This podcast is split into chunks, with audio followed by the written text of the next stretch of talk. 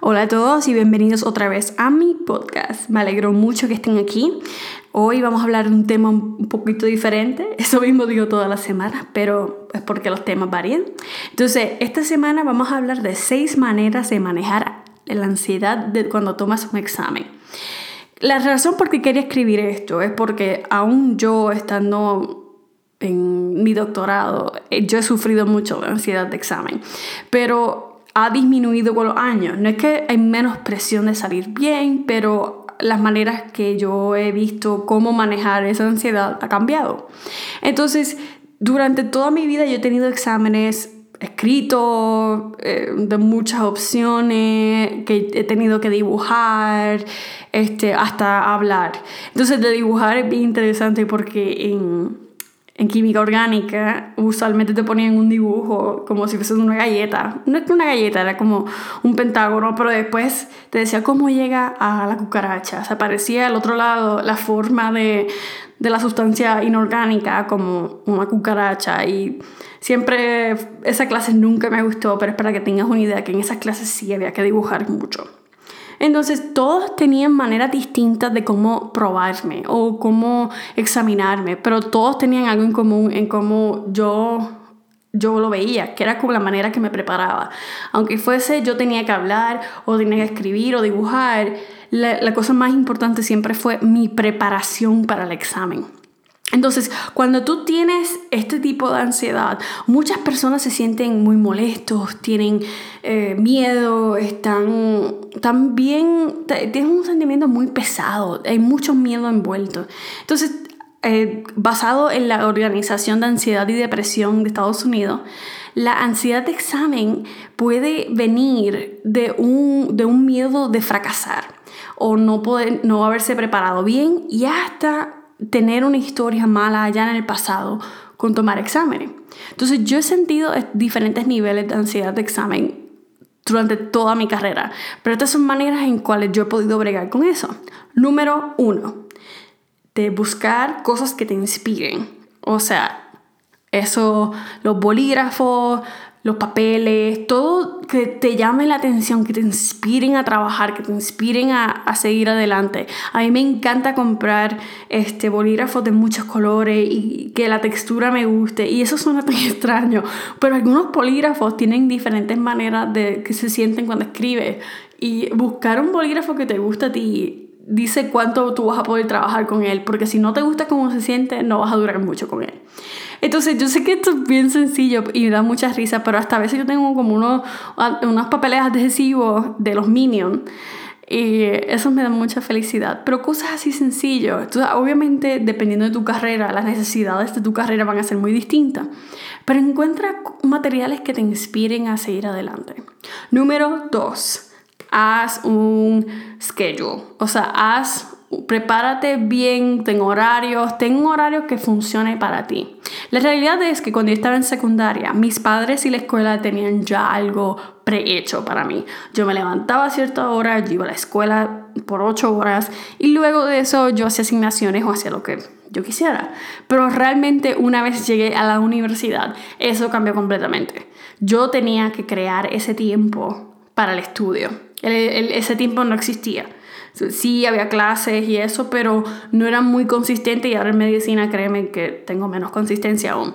So, uno tiene que tomar el tiempo para poder sentarse a estudiar. Muchas veces el primer instante en que uno se sienta va a ser muy difícil, pero si uno le da 30 minutos, y luego va expandiendo. 30 minutos y descanso. Luego 35 minutos y descanso. Y uno va encontrando qué exactamente funciona para uno. Pero lo bueno es que hoy día eh, si te distraes mucho, hay muchas aplicaciones que funcionan para ti. Hay en tu teléfono, como hay en la computadora. Y eh, en tu teléfono puedes ponerlo en airplane mode o hasta mismo en la computadora. Hay aplicaciones que Google mismo, si utilizas el, para, para mirar el internet, si utilizas Google primordialmente, hay aplicaciones dentro de ese navegador que tú puedes utilizar para bloquear por un tiempo o unos, unos websites o enlaces específicos.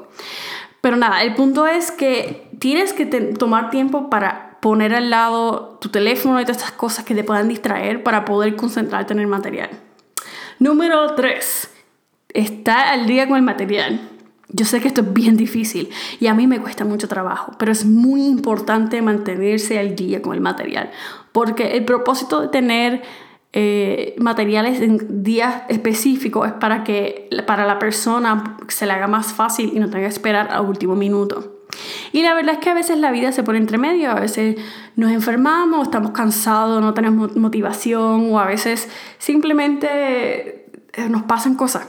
Pero aún así no tenemos que poner el día de alguna manera. Aunque digas, ok, el domingo voy a hacer X cantidad de material y en vez de ir al parque voy a hacer esto. Y desafortunadamente esa es la vida de muchos estudiantes y, fue y ha sido por mi, mi, realidad por mucho tiempo.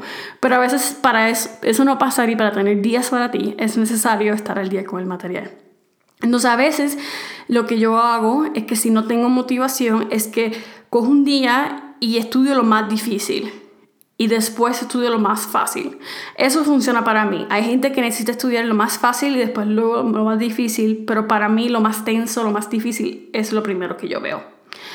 Número 4. Sé flexible. Tienes que entender que todo el tiempo va a haber momentos en que tu, tu, tu horario va a cambiar. Y tienes que buscar maneras más eficientes para memorizarte el material. Yo uso muchas cosas como mnemonics, que son que para tú creas palabras para describir una enfermedad. Por ejemplo, en un libro que yo utilizo que se llama First Aid, eh, hace un mnemonic para, creo que en, en ¿te Fiebre reumatoide, no, no recuerdo mucho. Debería aprenderme esto, pero en, él dice, tiene una manera de describir la enfermedad que se dice from Jane. So, cada palabra, la F, la R, la O, la M, describe cosas importantes de esa enfermedad. Y a veces tener eso, tener como palabras clave o historias clave, se hace más fácil la memorización. Obviamente la historia que funcione para mí no funciona para todo el mundo, pero si tú encuentras algo que te llame la atención de alguna manera, si encuentras una manera de asociar, por ejemplo, si yo veo una enfermedad, yo trato de hacer una historia, algo que pueda yo acordarme no por memorización, sino porque lo asocio con algo y al asociarlo se queda más tiempo en, mi cabeza. Entonces, si esto es un poquito difícil de entender, Trate de ver como el corazón. Si yo pienso en el corazón, pienso en rojo. Rojo como una manzana. La manzana tiene muchas capas. El corazón tiene muchas capas, tiene músculo, tiene, está muy complejo con cosas más subcelulares. Tiene cosas de presión, tiene, tiene maneras de, de contraerse, tiene maneras de buscar sangre, cómo la sangre se va por todo el cuerpo. Imagínate yo me imagino un cuento entero cuando estoy estudiando. Y eso funciona para muchas personas.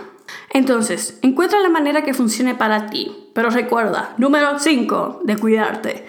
Es bien importante de tu este tiempo, no te canses ya tan rápido.